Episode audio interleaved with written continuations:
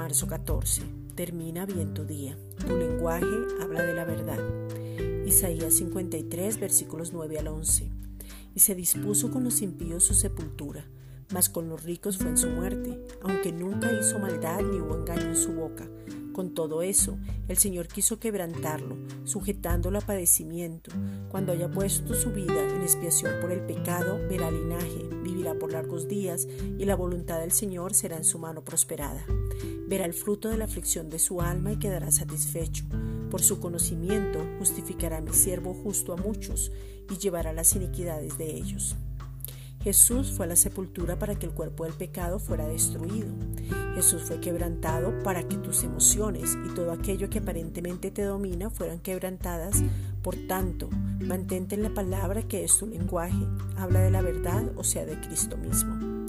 Él llevó las dolencias del alma y toda tristeza, todo dolor, todo luto, toda depresión, todo mal pensamiento, y eso se va a convertir en gozo. Por tanto, hable de la verdadera libertad.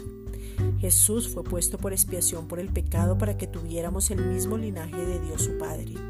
Jesús vivió según la voluntad del Padre, donde en su mano fue prosperado, para que tengamos lo que necesitemos y seamos prósperos.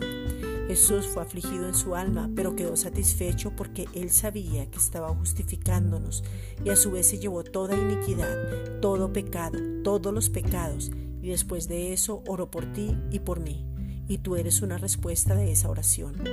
Podemos ahora decir shalom, que significa paz, porque nada está roto, nada falta y ahora podemos descansar en él.